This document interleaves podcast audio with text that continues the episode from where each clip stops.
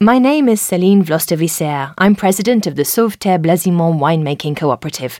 I've been asked to talk to you about blending. In Bordeaux, blending is the real art of wine, as winemakers can blend different plots and different grape varieties to create a wine which reflects them and expresses their terroir and chateau.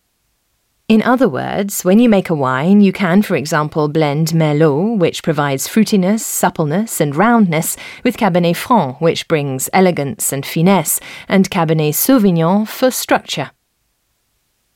I've just mentioned three grape varieties, but there are others.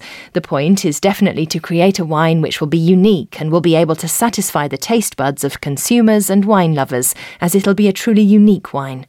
And if there's one place that has mastered Bordeaux blending, it's winemaking cooperatives.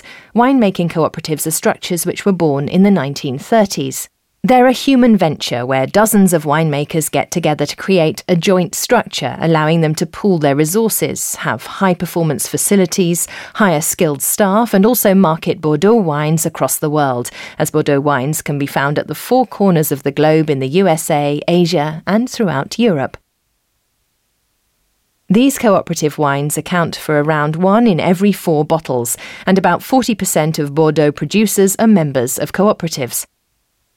One particular feature of these cooperatives is that they belong to their winemakers. Each winemaker owns a small part, so if a wine grower has trouble investing in truly high performance equipment and facilities, they can pool resources with others to invest and then also invest in trade. These winemaking cooperatives belong to them. That means that the winemakers' structures are independent, maintaining the rural fabric, rural economy, and all this local economic activity.